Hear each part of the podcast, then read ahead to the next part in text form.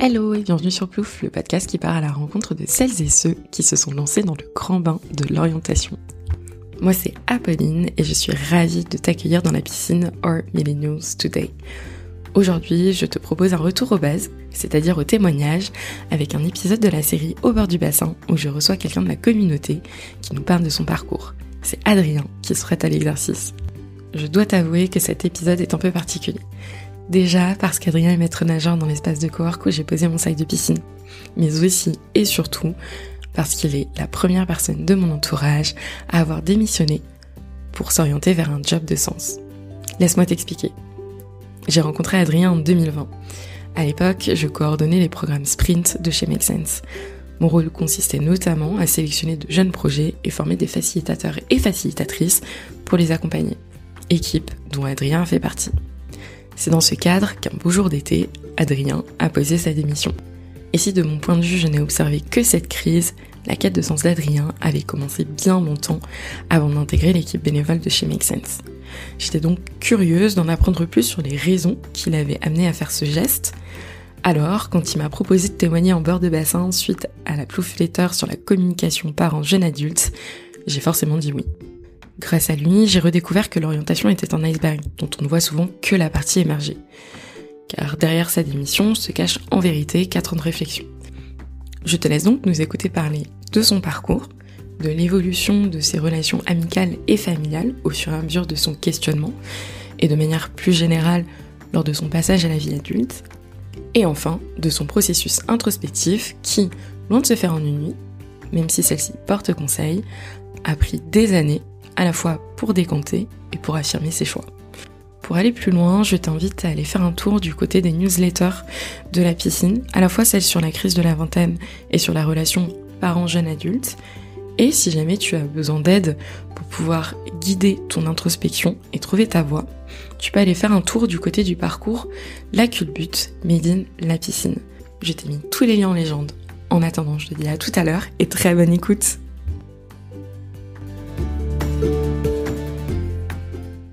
Et bah écoute, c'est parti. Merci beaucoup Adrien d'être ici aujourd'hui. Ça me fait trop plaisir en vrai euh, d'échanger avec toi et je suis très curieuse d'en apprendre plus. Avec grand plaisir, très content de pouvoir échanger avec toi. Trop bien. Et bah écoute, j'ai une question qui est la question que je pose à tout le monde au début du podcast. C'est quand tu étais petit, tu voulais faire quoi ou tu voulais devenir qui? Waouh. Euh, on commence dur. Euh, alors, j'ai souvent réfléchi à cette question et il me semble en plus que je l'avais entendu dans tes derniers épisodes et j'ai du mal à y répondre. Quand j'étais petit, je pense que euh, j'aimais beaucoup voyager, j'aimais euh, beaucoup découvrir le monde par euh, l'éducation de mes parents qui m'ont permis de voyager, donc je dirais explorateur. Ok. ou sportif. J'ai fait du rugby très tôt, jeune, donc j'aurais eu tendance à te dire aussi rugbyman professionnel. Ok mais pas d'autre chose globalement. Ok, mais c'est vrai que tu dis j'ai réfléchi comme si tu te souvenais pas de ce que tu voulais faire. Non, ouais, non, vraiment, c'est, euh, je pense que c'est pas une question que je me suis vraiment posée petit. En tout cas, ça m'a pas marqué. Euh, je pense qu'on pourra en parler après parce que j'avais, euh, je pense que j'avais un, un, prisme assez important sur mon frère, mon grand frère. Ok.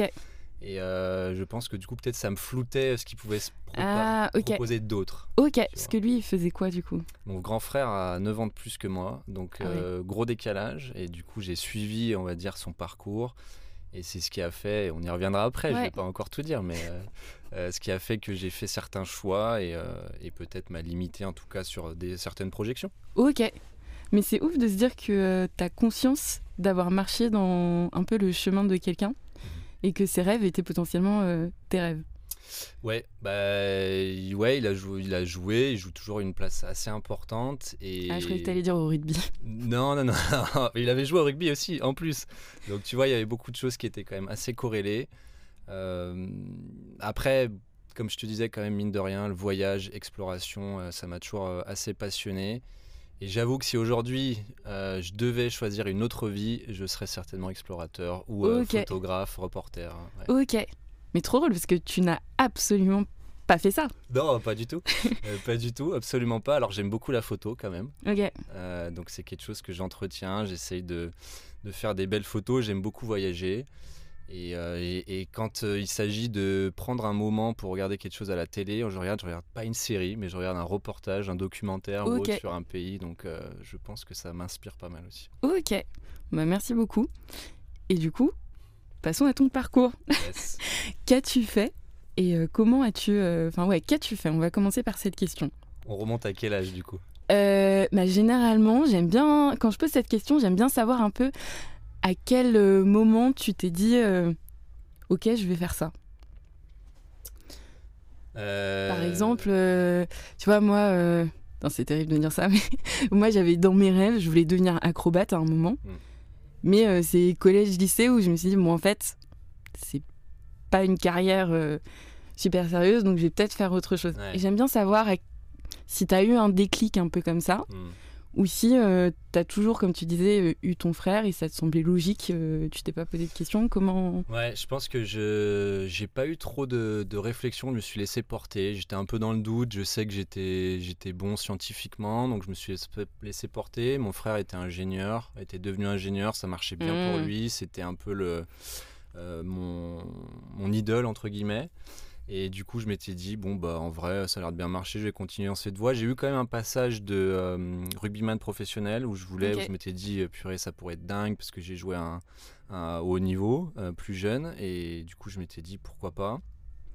Et puis après, les aléas font que tu reviens un peu pied sur terre, tu peux pas aller Mm. toujours les deux. Euh, donc, pas, pas eu de déclic, je suis parti, euh, je suis parti en, en école d'ingénieur euh, après, euh, après mon lycée que j'ai fait sur Lyon. École d'ingénieur généraliste, avec quand même une spécialité en mécanique parce que ça reste quelque chose de généraliste. Mécanique, ça peut être aussi bien faire une table que faire des voitures. Donc je me suis laissé porter par ça. J'ai entre guillemets euh, plutôt bien réussi euh, ce parcours-là en tant qu'ingénieur, euh, sans trop me poser de questions sur l'après. Ça se passait bien, mais sans plus, c'était pas tant l'éclate que ça Ok, différents stages bien sûr. Euh, et puis j'arrive, euh, on va dire, fin de fin d'école d'ingé, euh, quatrième année. Quatrième année, je la fais en Argentine pendant un an. Donc les débuts des questionnements commencent pas mal sur, purée, dans un an, un peu plus d'un an, je finis, qu'est-ce que je vais Ouais. faire?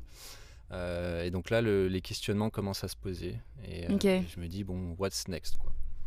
Et du coup, je commence à m'interroger sur euh, est-ce qu'il n'y a pas d'autres possibilités que ingénieur? Parce que bah, la technique c'est cool, mais ça va, je pense, euh, pas me satisfaire pleinement.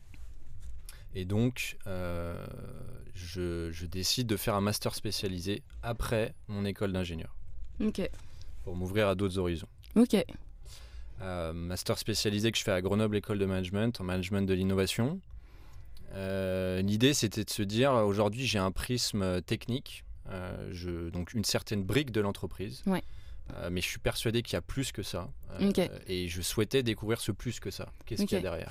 Mais c'est ouf parce que tu t'es dit, je veux découvrir plus que ça avant d'avoir euh, vraiment commencé à découvrir. euh, le métier d'ingénieur Ok, Ouais, j'avais fait trois stages en école d'ingé, tu vois, dans trois, on va dire, trois métiers différents de l'ingénierie. Mm. Euh, et ça me satisfaisait pas forcément, tu vois, j'avais ce prise de, on te demande de faire des choses, euh, notamment euh, développer un produit, un nouveau produit ou des choses comme ça, sans vraiment jamais comprendre pourquoi tu le fais. ah ok, Et du coup, j'étais un peu en mode, mais il y a forcément des gens qui me demandent de faire ça, il y a forcément des raisons, euh, il y a des clients quand même au bout, on t'en parle jamais en école d'ingénieur, on te dit développer des trucs Ah ouais de dingue, mais euh, le client, euh, pff, tu en parles jamais. Et je me disais, mais c'est chelou quand même, tu développes des trucs dans tous les sens, euh, ça marche pas forcément. Et ma dernière expérience, je pense, euh, m'a permis de me rendre compte de ça aussi, c'est que des fois, tu as beau mettre euh, énormément d'argent à développer des choses, euh, bah, potentiellement le client, il, ça l'intéresse pas. quoi. Et donc moi, je voulais comprendre ce, cette demande, d'où elle venait. Et dans mes expériences d'ingé, c'était surtout, bah, en fait, j'ai envie de développer ça, donc laisse-moi développer ça. quoi. ok, Et du coup, c'est pour ça que j'ai fait un master spé pour me, pour me rendre compte de plutôt la, la partie client, comprendre euh, comment on se positionne, les activités en lien avec les clients, donc le marketing, la communication, le management, toutes ces choses-là. Et évidemment, la grosse brique innovation ok. euh, qui euh, était assez importante pour moi, euh, qui m'a ouvert les yeux sur pas mal de choses. Ok. Et j'ai une question, euh, j'allais dire vocabulaire, mais c'est euh, sémantiquement, j'ai commencé à prendre mes petites notes. Ouais. Et euh, tu parlais de. Tu disais c'était pas tant l'éclate. quand tu étais en école d'ingé. Est-ce que tu as plus eu ce sentiment d'éclat justement quand tu as découvert l'innovation, cette nouvelle brique? Enfin, comment, comment tu t'es senti Carrément. Ça, c'est. Il n'y a pas photo. Tu vois, si je devais prendre du recul sur euh, mon année scolaire qui m'a le plus marqué, mm. c'est clairement euh, à Grenoble. Ok. Euh, parce que beaucoup plus stimulant, des sujets qui imbriquaient tout un tas de notions. Mm. pas qu'en ingénierie ça soit pas le cas, mais des notions plus variées, je dirais, qui parlent plus aussi au, plus grand monde. Et, je me suis plus, plus éclaté là-dedans parce que tu peux plus jouer. Là où en école d'ingénieur, c'est quand même très scientifique, très normé.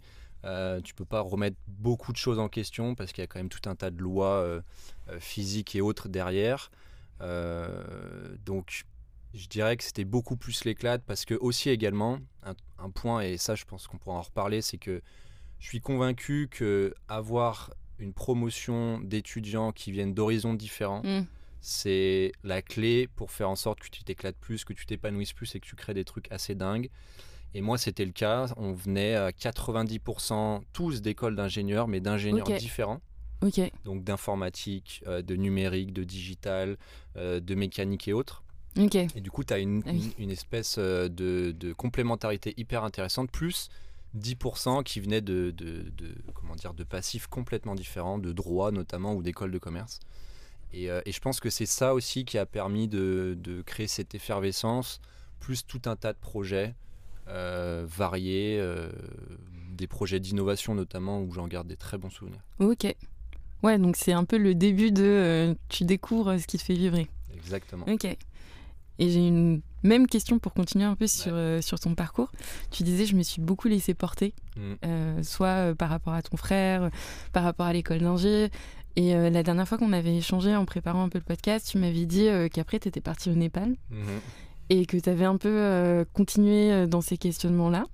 Et donc j'étais curieuse de savoir un peu, tu vois, à quel moment justement tu as arrêté de te laisser porter. Ouais, alors. je t'ai vu, mais. Ah. là, il y a, là, il y a un gros chantier. Il y a un gros chantier parce que, euh, en gros, 2018, euh, donc je commence mon master spécialisé. Ok. Euh, donc nouvelle aventure, quand même, nouvel univers. C'est pas évident parce que. Ah parce que bah, tu quittes le monde de l'ingénierie, donc tu te lances dans quelque chose euh, un peu à tâtons. Tu sais pas trop dans quoi tu t'aventures. Mm. Tous tes potes, ou une grande majorité, ont leur premier job en CDI, en, en poste d'ingénieur. Ah oui. Euh, du coup, tu as un peu ce jugement, mais tu vas foutre quoi dans ce truc? À quoi ça va te servir? Euh, donc toi, tu es bien sûr convaincu hein, au fond, mais dans les faits, t'es pas non plus certain. Donc tu vas là-dedans, euh, tu avances, euh, ça se passe extrêmement bien. Euh, j'ai l'image de euh, mon gala d'école d'ingénieur qui se passe, je crois, deux ou trois mois après le début de l'école de mm. commerce. Et où je revois des gens d'école d'ingé qui sont dans leur monde, tout va bien, je suis ingénieur, je suis dans mon rail, c'est cool, et qui te regardent en mode toi, du coup, comment ça va? Je dis, mais moi, c'est incroyable en fait, tu peux pas comprendre. Et tu sens déjà qu'il y, a, mm. deux mondes en fait, qu'on se comprend plus trop, que posture innovation, les clients, le marketing, euh, ben, en fait c'est du bullshit mec, ça mais non, rien à voir, c'est hyper pertinent, nana et tout.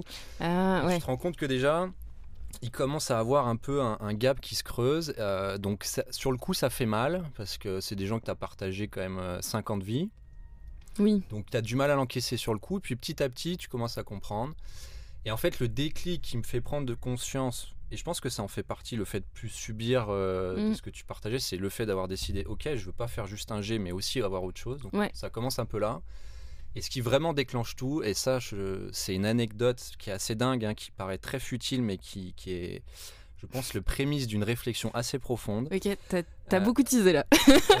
euh, jour de l'an, 2018, 2000, pardon, 2017 à 2018, jour de l'an. Euh, j'ai la chance de le faire avec des potes. Euh, dans un chalet euh, à la montagne. Euh, ce chalet-là, c'est le chalet de la copine d'un pote. et du coup, pour la remercier, on se dit il faut lui faire un cadeau. Mm. Donc très bien, un cadeau pour son père qui aime beaucoup la photo et autres. Donc on lui achète un livre, hyper aligné. Moi, ça me va bien, j'adore le, concept. Et pour la fille, ben, il faut lui acheter quelque chose aussi. Et mes potes me disent bah écoute, en fait, elle a un iPhone, elle a pas de coque iPhone. Je dis ok. Ils me disent, bah, on va acheter une coque iPhone parce que, parce que voilà, c'est ce qu'elle veut et ça fait sens, quoi. Je dis, mais attendez, coque iPhone? Ils me disent, ouais, bah, ouais, ça vaut 55 balles, mais en vrai, on est 12, euh, ça, va, quoi. Je dis, non, mais les gars, moi, je ne participe pas à ça, en fait. Euh, à quel moment un truc en plastique vaut 55 balles parce qu'il y a une pomme dessus, quoi?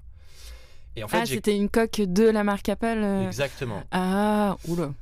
Et du coup, premier conflit, premier conflit où je me dis, mais vous êtes chelou, les gars, franchement, il y, a, y a une déconnexion. Et c'est une petite graine. Une petite graine où je me dis dans quel monde on vit pour se retrouver à trouver ça normal d'acheter une coque iPhone à 55 balles alors que ça coûte 10 centimes. Hmm. Donc premier move. Après, tu as en plus le prix du téléphone. En plus. Ça, c'est encore autre chose. Mais, mais la coque, j'étais en mode vraiment là, on se fout de la gueule du monde. Donc premier move où je me questionne et de ça, ça, ça mûrit un peu. Euh, et, je retrouve un pote sur LinkedIn euh, que je. Je m'attendais à tout sauf à LinkedIn. Bah, comme par hasard. Je me retrouve un pote euh, LinkedIn, un pote d'enfance du rugby. Et ce gars-là, il lance un projet où il fait un tour d'Europe des initiatives qui lancent des projets pour un impact positif sur la société. Ok. Donc, un tournage avec des vidéos et tout ça où il met en avant toutes ces, initiatives-là. Je trouve le concept dingue. Je lui dis franchement trop cool. Comment t'en es arrivé là? Pourquoi tu veux faire ça aujourd'hui alors que bah, tu avais un parcours pareil assez classique Il me dit écoute, je te donne tout ça. Fais-toi ton avis et on en reparle après. Et ce tout ça, c'est des livres, des documentaires sur conscience, quête de sens, euh, rapport, à la, rapport à l'argent, rapport aux vêtements, rapport à la food, toutes ces choses-là. Et là, c'est le début de questionnement éternel ok sur waouh, euh, grosse claque dans ta tête. Donc là, je suis en école de commerce. Ouais, donc c'est quand même un peu antithétique. Ouais, Ouais, ouais, non, bah oui, clairement, là, euh, t'es dans deux mondes complètement différents. En plus, j'allais dire, c'est très marrant, mais nous, on échange euh, aujourd'hui quand même, euh, on est à côté d'un énorme accélérateur, incubateur. Enfin, ça reste. ça reste quand même aussi un peu antithétique aujourd'hui. Ouais, mais du coup, et c'est là un de mes apprentissages, c'est que très facilement, tu passes d'un extrême à l'autre. Ok. et donc, cette période-là, je suis tombé dans un extrême de en fait, euh, arrêtons euh, de faire n'importe quoi avec la Terre, valorisons que des ESS parce que c'est la vie l'ESS, mm. c'est eux qui trouveront les solutions. Donc euh, c'est devenu une période compliquée aussi d'un point de vue perso avec mes parents parce que j'avais un discours anticapitalistique globalement, on va pas se mentir. Et bah, pour mes parents qui m'avaient permis d'avoir tout un tas de choses, d'avoir fait des études d'ingé, d'avoir fait une école de commerce, c'est en mode, mais qu'est-ce qui lui arrive? Pourquoi il se pose toutes ces questions-là?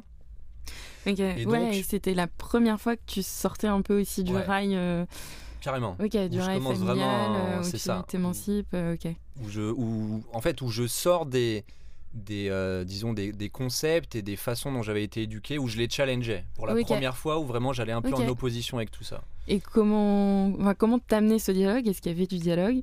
Comment ça s'est passé? Il n'y en avait pas parce que moi-même j'étais pas prêt au dialogue en fait. J'étais dans du push à vouloir convertir de mais c'est faut pas faire ça, faut absolument pas faire ça. Chose qu'avec le temps tu comprends que tu ne peux mm. pas changer les gens sur ce genre de mm. choses et donc que ça vient progressivement.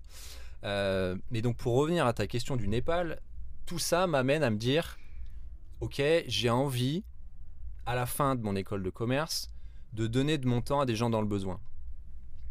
Euh, et je me dis, du coup, c'est le bon moment parce que cette année à l'école de commerce c'était en alternance. Donc mon alternance se terminait en décembre 2018.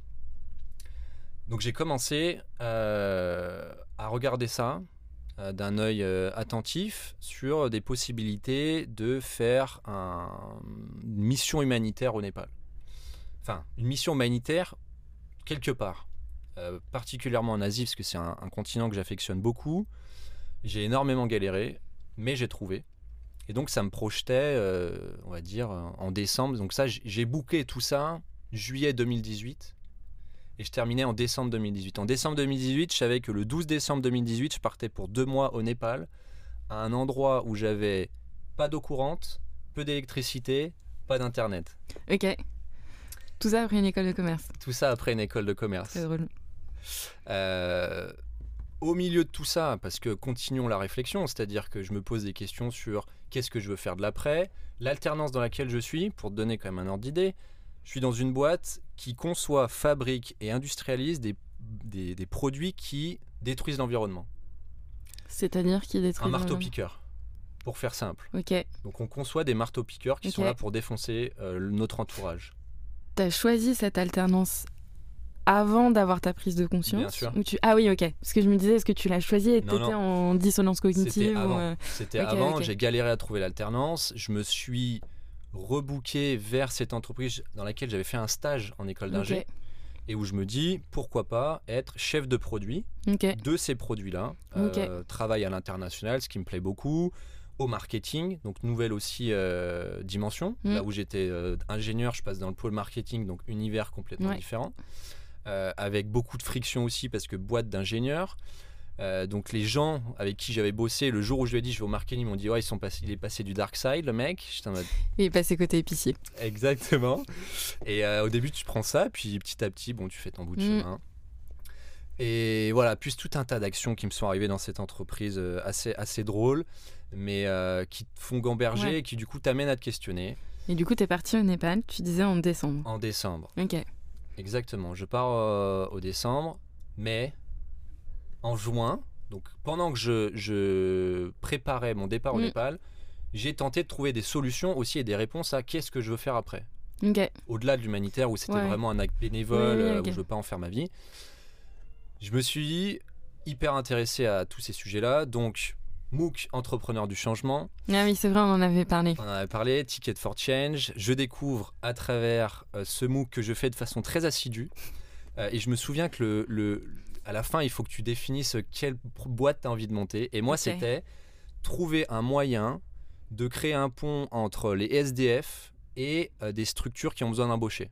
Ok. donc, comment permettre à des SDF de rencontrer des entreprises qui ont besoin euh, de main-d'œuvre, euh, qui galèrent à recruter et trouver un moyen de faire un pont au milieu de tout ça. Ok.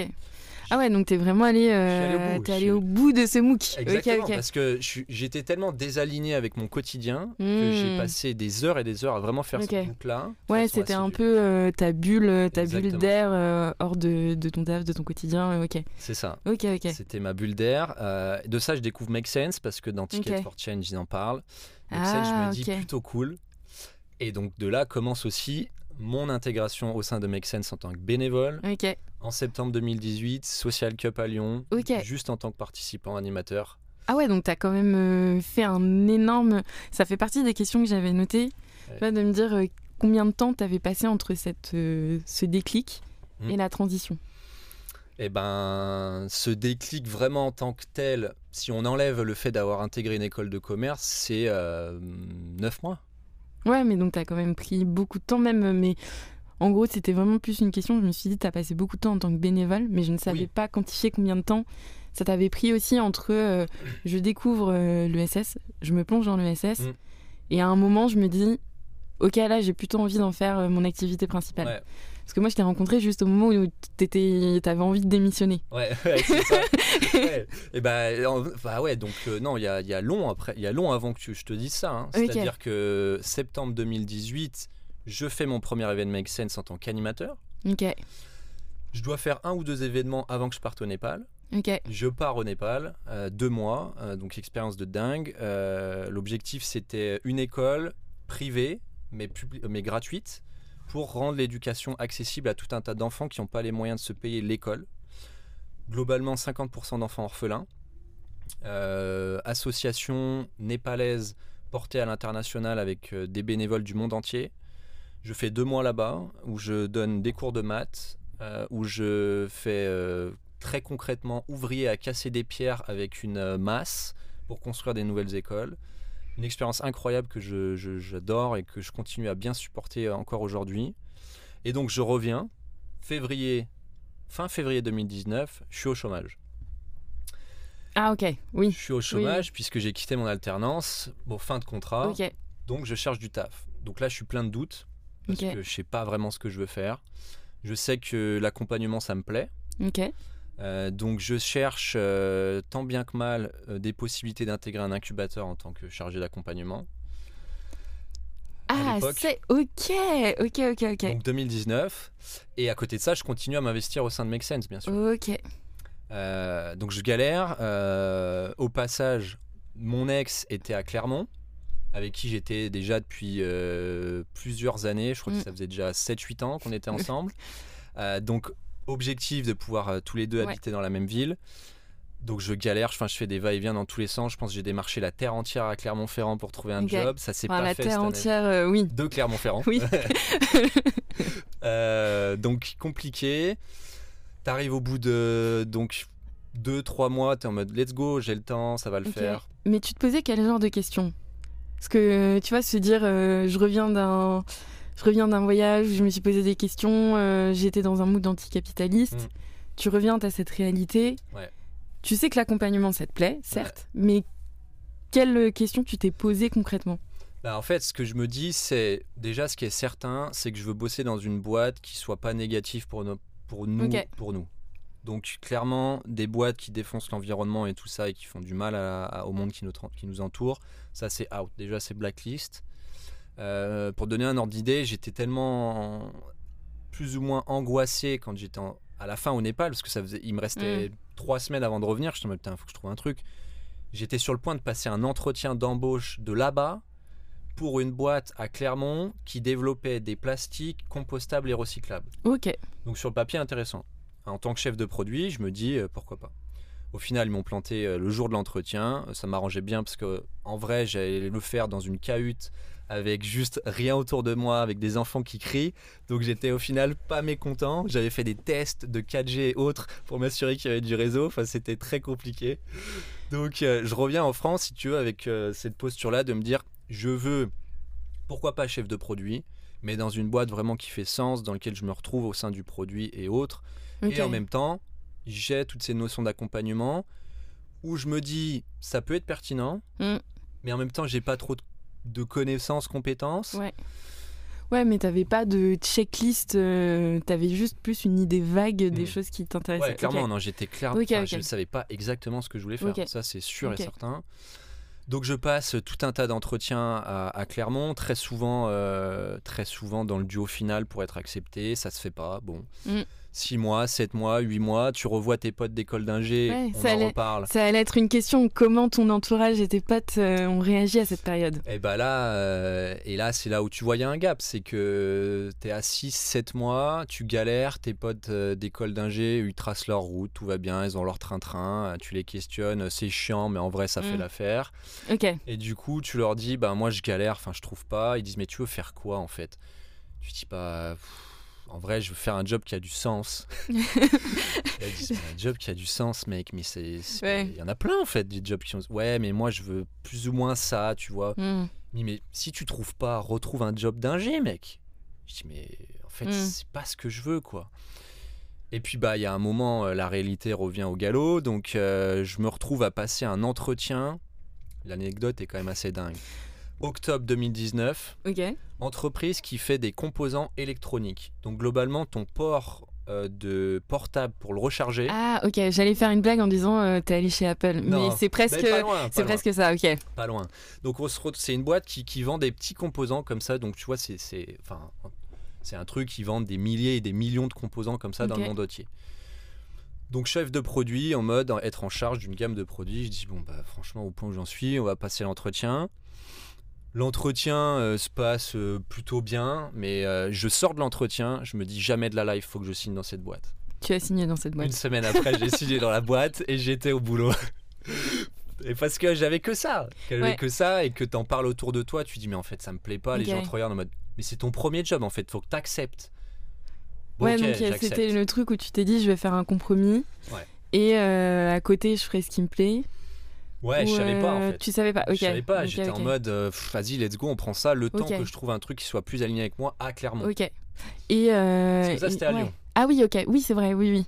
Ouais. Mais euh, tu vois, question euh, pour euh, continuer sur. on a parlé de tes potes, Ouais. mais ta famille, Ouais. comment elle a réagi? Est-ce que tu leur en parlais à ce moment-là? Comment Ouais, Comment ouais j'en parlais, j'en parlais pas mal.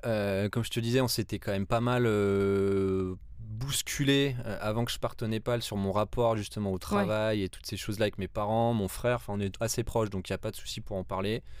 Mon père était, ça a toujours, euh, enfin en tout cas, ça a été compliqué, beaucoup moins réceptif, beaucoup moins euh, à l'écoute. Ma mère plus. parce que j'ai toujours été très proche d'elle. Mon frère, entre les deux. 30, ouais, il a 9 ans de plus que moi, donc tu vois, 37 ans à l'époque, il en avait 34 en gros. Il challengeait le truc, mais en même temps, il pouvait comprendre que je cherchais à quelque chose qui fasse du sens pour moi. Donc euh, cette période-là, galère quoi, galère. Il savait que j'étais pas bien, il savait que c'était compliqué pour moi, donc c'était clairement pas une période euh, top, clairement. Euh, j'étais pas du tout bien. Je prends ce job. Euh, au bout d'une semaine, je me dis mais putain, qu'est-ce que je fous là? Donc au bout d'une semaine, quand tu te dis ça, euh, c'est quand même Ok, vraiment chaud. Oui, en plus, c'était ton premier job, comme tu disais. C'était mon vrai premier Ouais, job ouais. CDI. Et donc euh, les semaines passent, je continue à chercher du taf à côté. Ouais, ma question, ça allait être, t'as décidé d'y rester en disant, ok, c'est pas grave, ou t'as... Bah, je cherchais et en même temps, tant que je trouvais pas, j'étais en mode je ne peux pas partir. Je continuais au sein de Make Sense et je pense que c'était ma soupape vraiment. Ok. Ma soupape où je me suis retrouvé à du coup à prendre le rôle euh, plus ou moins de référent euh, entrepreneur et Make Sense à Lyon, à dynamiser la communauté de bénévoles à Lyon, à organiser tout un tas d'événements pour venir en soutien d'entrepreneurs qui avaient des beaux projets impact. Et, euh, et donc ça c'était un peu la soupape.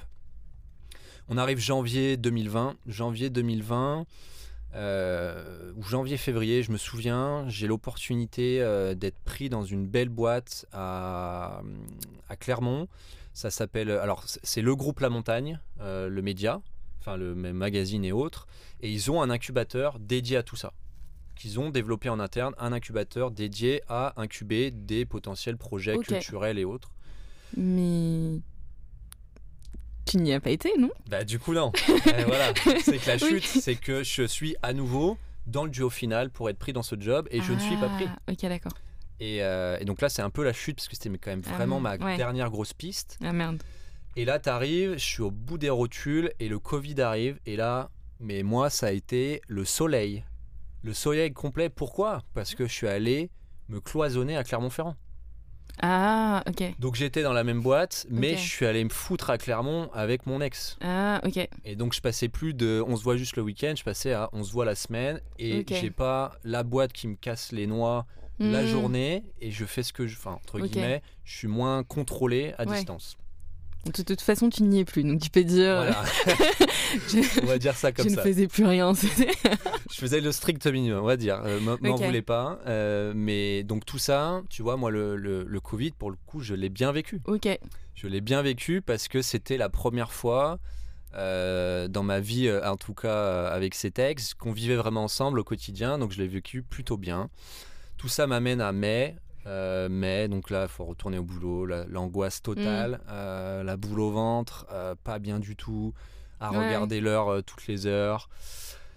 Et là, c'est l'angoisse. Donc j'arrive juillet, juillet 2020. euh, et là, je suis à un tel point que je décide de en fait poser ma démission. Hmm. On est en plein Covid, et Ouais, j'ai ouais. rien du tout. Je me souviens de ce jour-là. Et ouais, tu t'en souviens parce que à ce même moment, on, on avait terminé le Make Sense, Make Sense Sprint Ouais. d'accompagnement. C'était toi qui chapeautais les, différents animateurs. Et, euh, et je me souviens qu'un soir, on était tous les animateurs et toi, et je dis putain, euh, en fait, ça va pas. Qu'est-ce que vous me conseillez? Et une bonne majorité me dit en vrai, arrête de te faire du mal et juste pose ta dème quoi. Et je pose euh, ma dème. Et je m'attendais tellement pas à avoir le lendemain un message sur le groupe qui disait j'ai posé madame. et c'était la panique de mon côté. Je me disais c'est trop bien. Et en même temps, c'est terrible. Ouais, bah c'est l'an- c'est l'angoisse, c'est l'angoisse forcément parce que parce que en fait, je pense que le, le ce qui m'a fait euh, me dire faut que je la pose, c'est quand tu as validé aussi avec ton environnement que c'est OK, tes amis, ta famille, que tes parents te disent écoute, euh, Ah, si vraiment t'es pas bien, on va pouvoir t'aider, subvenir un peu à tes besoins. Et moi dans ma tête, c'était OK, Claire, on est en juillet, s'il faut en septembre, je travaille à Super U à mettre des Mm. pâtes en rayon en fait. ah ouais, donc euh, tu sentais vraiment que euh, ça n'allait pas. Ouais, j'étais prêt à juste à aller mettre des pâtes en rayon. Ok, ok. Ouais, parce que tu as parlé de la, boule, de la boule au ventre, mais est-ce que tu avais d'autres signes qui vraiment euh, te faisaient te dire, bon, euh, parce que toi, tu as parlé de tellement de petits signaux faibles avant. Qu'est-ce qui a fait qu'à ce moment-là, c'était c'était plus possible Le job au quotidien, un- insensé, euh, juste euh, un taf, euh, et j'ai aucun euh, dénigrement à porter, mais c'était Ouais. un taf de technicien plus que d'ingénieur. Et du coup, je me retrouvais à faire des tâches assez ingrates pour le niveau d'études que j'avais. Donc c'était complètement sous-exploiter mon, mon, potentiel, ce qui me frustrait beaucoup. et puis, mine de rien, je travaillais dans une boîte qui, qui fabriquait des composants en Chine dans des conditions de merde qui les importait en France et les distribuait dans le monde. Donc on était juste dans le summum du, du, qui complètement désaligné avec ce que moi je voulais porter. Donc ça, plus le taf au quotidien où je me faisais chier, euh, plus accessoirement les autres personnes de l'équipe qui posaient leurs dèmes les uns après les autres. Ah ok, oui, donc c'était un ensemble de... C'était un ensemble de choses qui faisaient que... Il y a un moment... Et à un moment, ça a atteint son paroxysme et tu t'es dit, euh, ça va plus. Ok. Exactement. Donc je pose ça et il faut croire qu'il y a une bonne étoile qui m'a suivi. Euh, je continuais les entretiens, les recherches. Je trouve euh, une opportunité à Pépite Clermont. Donc Pépite, c'est euh, un dispositif national qui est porté par toutes les universités de France qui accompagne et sensibilise les étudiants à l'entrepreneuriat. Et donc j'ai cette opportunité-là à Clermont.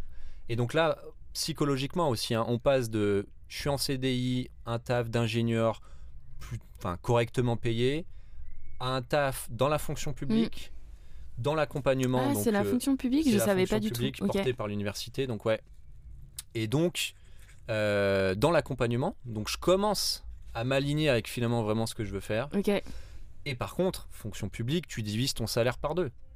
Ok. Donc psychologiquement, c'est aussi dur.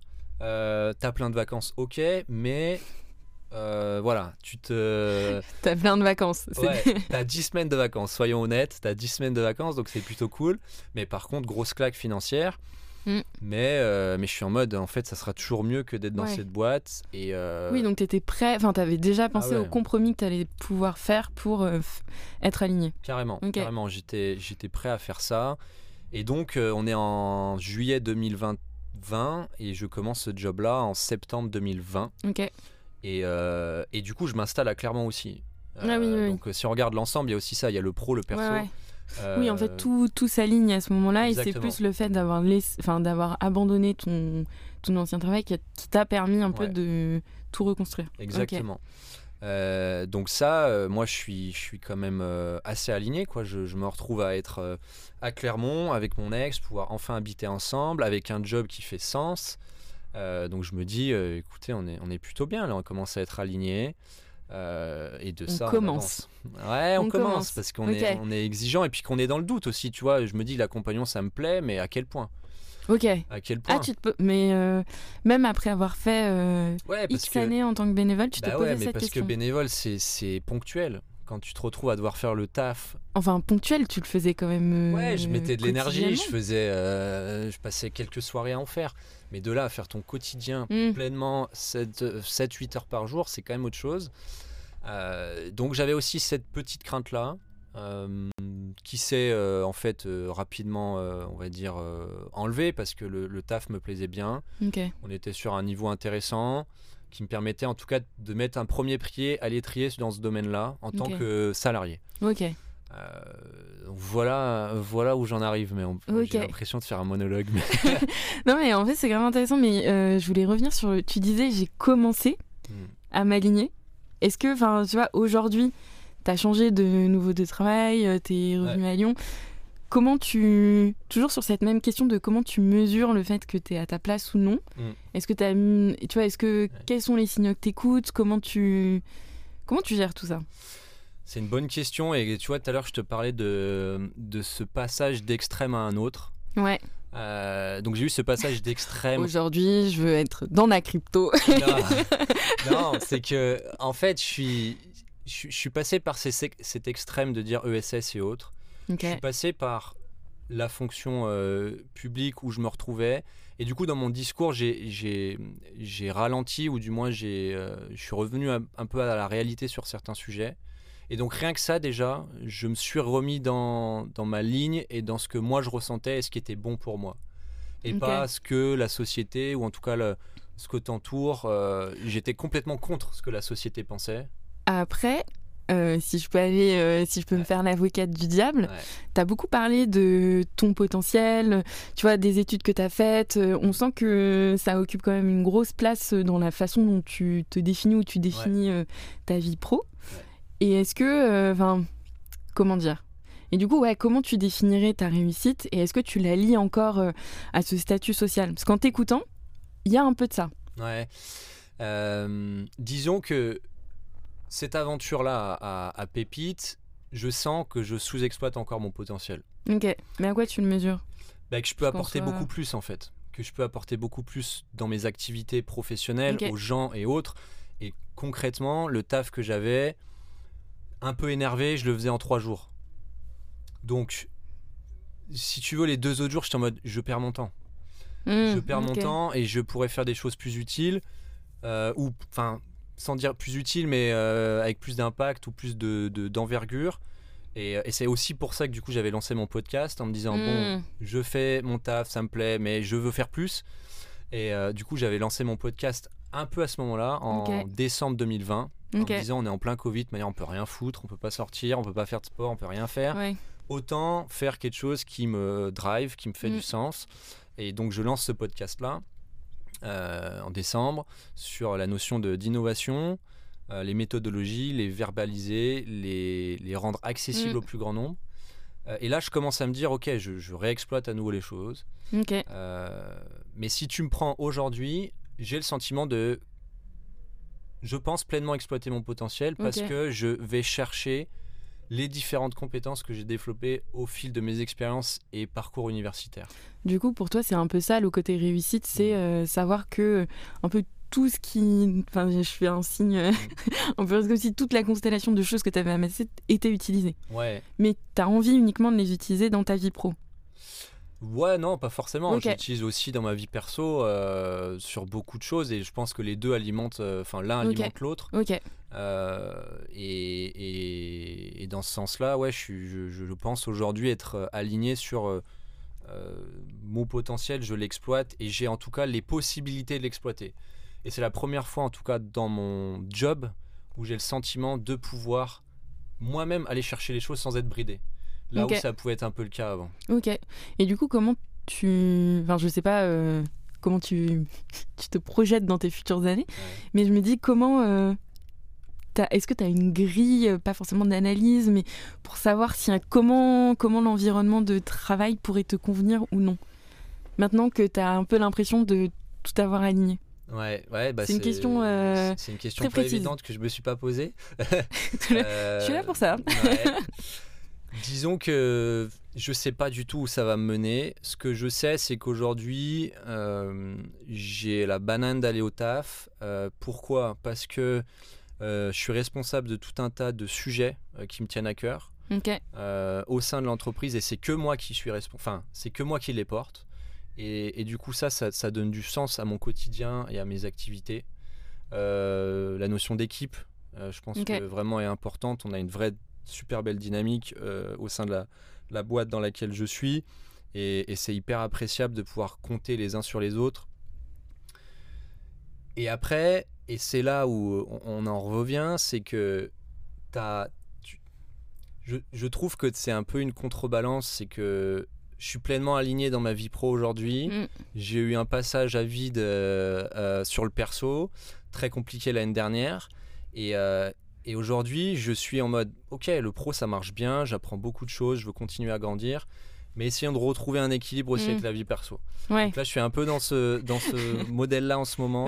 De, j'ai beaucoup donné depuis ces derniers mois au boulot, ce qui est très cool. hein. C'est, c'est euh, aussi pour ça que j'y suis. Euh, mais ma conscience et euh, mes besoins me font penser que, ok, repensons aussi qu'il n'y a pas que ça. Il y a des belles choses à vivre Ouais, aussi ouais. à côté. Ok, grave intéressant. Et euh, alors attends, et je me demandais, toujours sur ces questions euh, d'entourage qui ont un peu fait euh, la ligne rouge de cet entretien, mais aujourd'hui, est-ce que tu as renoué avec justement les personnes dont tu parlais plus tôt? Comment ça se passe? Pareil avec ta famille Comment t'échanges avec eux et comment ils perçoivent comment t'es aujourd'hui au taf? Ouais, euh, ça a bien évolué et il a fallu du temps. Ok, Euh, bah, tu vois, quand l'activité à Pépite notamment, où là, globalement, j'étais quand même plus aligné avec professionnellement ce que je faisais, euh, mon père ne comprenait pas. Mon père était en mode Ah ouais euh, Mais attends, fonction publique, il n'y a aucun avenir, de toute manière, ça te mènera nulle part. euh, Qu'est-ce que tu fous là-dedans Ça t'amène à quoi? Et je pense que tous les mois qu'on se voyait, c'était Ça t'amène à quoi? What's next? Et c'était assez Attends, compliqué. je t'interromps. Mais du coup, quelles, enfin, quelles étaient les projections de tes parents sur vos carrières? Ou sur ta carrière en particulier? Bah, si tu veux, quand tu as fait des études d'ingé et une école de commerce, euh, c'est le classique, quoi. Faut que ce soit un boulevard derrière, pas de questionnement. euh, tu Ok. vas dans une boîte, tu y restes. Mon frère, en fait, c'était ça. Mon frère, sorti Mhm. d'école d'ingé, il a fait 10 ans dans la même boîte. Attends, what? Euh, 10 ans dans la même boîte. euh, et il a changé, tu vois, il y a 5 ans, d'autres boîtes. Et du coup, et ça se passait très bien. Et mon père, je pense qu'il avait ce schéma-là en tête aussi pour moi. Mais tes parents ont eu euh, une carrière euh, aussi Ouais. linéaire. Ok. Complètement. Mon père a fait toute sa carrière dans la même boîte, ma mère aussi. Et donc, euh, moi, j'arrive au milieu en mode premier job, je squeeze tout, quoi. Ok, donc, d'accord. euh, ça explique ça aussi. Et donc, euh, cette année-là euh, à Pépite, euh, hyper aussi oppressante pour moi parce que euh, ce sentiment de devoir sans cesse me justifier face à mon père, Mm. euh, qui comprend pas ce que je vais devenir avec ce truc, qui sait pas où ça me mène. Euh, et donc, euh, je suis en mode bon, très bien. Et donc, j'obtiens ensuite ce job à Lyon, dans lequel aujourd'hui euh, il est rassuré, mais dans le fond encore se questionner sur cette manière un nouveau métier, je sais pas ce que c'est, où ça te mène, etc. Donc, ce besoin de rassurance, enfin, voilà, Mm. donc. questions. Et toi, tu sens que tu as besoin de le rassurer? Enfin, pour te sentir. Est-ce que, enfin, à quel point c'est important? Bah, c'est important dans le sens où à un moment, quand chaque réunion de famille ou chaque fois que tu te vois le week-end qu'il y a ce sujet sur la table et que tu sens que c'est un problème pour lui, Ok, euh, t'en arrives à un point où des fois tu veux même plus se voir parce que tu veux plus aborder ce sujet-là. Et ça a été, ça Ok, a été euh, pendant une des phases, ça a été ça, c'est que je ne voulais presque plus qu'on se voit Hmm, parce que euh, c'était, euh, en fait, c'était plus négatif que positif de se voir. Ça me faisait plus de mal de, de- de devoir parler de tout ça parce que pour moi c'était pas évident non plus. C'était un changement de vie quand même assez radical. Euh, J'avais besoin de me gagner en confiance. Euh, mon ex était aussi là pour ça, pour valider ces choses-là. Mais euh, quand tes parents, enfin en tout cas un de tes parents, ne valide pas forcément ou ne comprend pas où tu vas et n'est pas certain Ouais. là où l'école d'ingé, ingénieur, tu sais où tu vas, globalement tu trouveras du travail, il n'y a pas de question. Ouais, ouais. Là, c'est euh, bah, je sais pas où ça te mène, donc ça m'angoisse. Donc il reportait Mm. Son angoisse sur moi. Ah, ok. Et, et aujourd'hui, c'est moins le cas parce que je m'éclate, parce que structure privée, etc. Euh, mais Parce que tu as moins de vacances. parce que de ça aussi, parce que j'ai moins de vacances, parce que je travaille. Euh, mais je sais très bien, le connaissant, pour partager un petit peu de aujourd'hui comment ça se passe, que des fois, bah, il y a forcément des choses qui sont un peu moins bien. Hmm, Le questionnement de Hum, fais attention ou les choses comme ça. Ok, Voilà, globalement. ok. non, mais grave intéressant. Et est-ce que tu. Tu vois, pour creuser ça, dernière question sur le sujet, mais est-ce que tu penses qu'à un moment, ça s'équilibrera Que tu arriveras à le rassurer Ou. euh, ou enfin, tu vois, dans ce que j'ai l'impression dans tes propos que tu parles plus de prise en, conf- en confiance Hum. personnelle qu'à un moment tu seras ok avec euh, la situation ou C'est une bonne question. Je, je dirais que.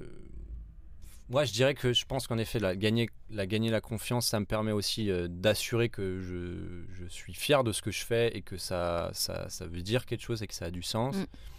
Par contre, entre nous, je pense que je ne changerai pas que le fait que mon père se posera toujours des questions. Ça, je, et c'est un de mes gros apprentissages sur les dernières années avec tout ce que j'ai vécu. On ne change pas les gens, clairement. Et euh, si lui, il estime que ça lui fait peur et qu'il veut pas admettre que je suis adulte, j'ai 29 ans et que je vais m'en sortir, il y a un moment, j'ai beau lui proposer Mm. toutes les solutions pour se faire aider ou être accompagné sur ça, il n'y a pas de réponse. Il y a un moment, il faut aussi savoir lâcher et ouais. penser à soi. Quoi. Oui, oui. Oui, donc c'est plus aussi savoir euh, comment euh, tu peux faire en sorte que tes parents puissent aussi trouver leur propre cadre Mm. sans que ce soit ta charge mentale. Exactement, arriver Ok. à se libérer d'une certaine charge et euh, le, le fameux lâcher prise. Quoi. Il y a un moment, Mm. Ouais. pense à toi. Quoi. Mais c'est plus simple à dire qu'à faire le Ah, on lâcher est bien prise. d'accord. Beaucoup plus simple à dire qu'à faire. Mais trop bien. Merci beaucoup. Et je te pose une dernière question avant de, avant de clôturer l'échange. Euh, quel conseil tu pourrais avoir à, à donner à quelqu'un qui justement est un peu dans la période euh, bah, de questionnement que tu as pu traverser euh, Qu'est-ce que soit qu'est-ce que tu aimerais leur faire, euh, leur faire passer comme message Ou si c'est plus simple, qu'est-ce que tu aimerais te faire passer comme message à cette époque?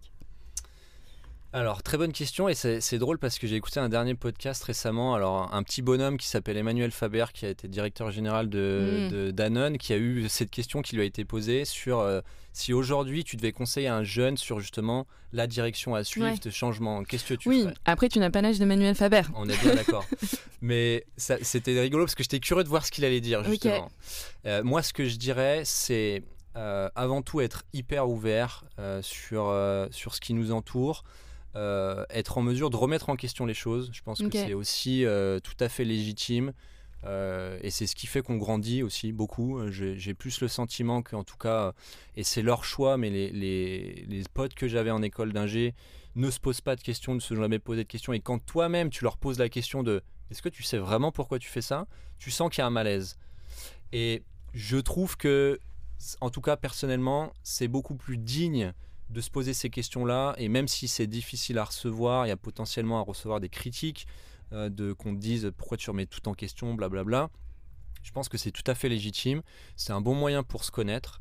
C'est un bon moyen pour savoir ce qu'on veut faire. Euh, et après, euh, enfin, moi les conseils, je, je pense que là-dessus j'ai été, je me suis beaucoup questionné, mais je suis aussi beaucoup passé à l'action. notamment avec le MOOC, notamment avec mm. mon engagement 5 Make Sense. Ouais avec le Népal, avec euh, la volonté de, de, rencontrer. Moi, c'est surtout ça. Ce que j'ai fait, c'est quand j'avais beaucoup de doutes, euh, que je cherchais du taf, je me suis mis dans une association qui m'aidait à trouver du taf. J'étais le plus jeune, j'avais 25 ans, les autres avaient 50 ans. J'étais le petit genou, ils me regardaient en mode mais qu'est-ce que tu fais là mec? Bah je sais pas trop ce que je veux faire. Donc c'est aussi ça, c'est se confronter à d'autres personnes, mm. c'est potentiellement contacter des gens euh, qui, qui vous vous intéressent sur des métiers euh, ou vous questionnez sur un métier où dites purée, euh, ça pourrait être dingue, mais en vrai, je sais pas si je peux le faire. Mais juste contacter la personne et demande-lui ce qu'elle fait, si elle peut prendre 15 minutes avec toi pour t'expliquer. Et moi, encore aujourd'hui, tu vois, je le fais dans le sens inverse. Il y a des gens qui me demandent, quand ils voient mon parcours, ils disent Mais chelou que tu sois arrivé là, en fait. Comment tu en es arrivé là? Juste, est-ce qu'on peut hmm. prendre un moment pour en discuter, quoi? J'ai un grand plaisir à le faire. Donc, questionner tout ça se documenter, lire, euh, essayer d'avoir un mm. esprit critique, ça c'est quand même euh, la base, mais c'est extrêmement dur aussi, avec tout euh, ce qui nous entoure. mais en tout cas, je pense que se questionner, aller chercher les informations, questionner des gens pour emmagasiner un maximum d'informations pour se faire son idée, ça me semble être le meilleur move pour, pour avancer. Ok, trop bien. Merci beaucoup. Je, ris encore du fait que tu parles autant du MOOC que je n'ai jamais réussi à terminer. C'était une belle étape, franchement, ça m'a permis de, de pas mal euh, valider certaines choses. Mitiquette est une très très belle, euh, très, très belle association. Euh. Tout à fait. Voilà. Merci encore. Merci à toi, Pauline. À bientôt. À bientôt.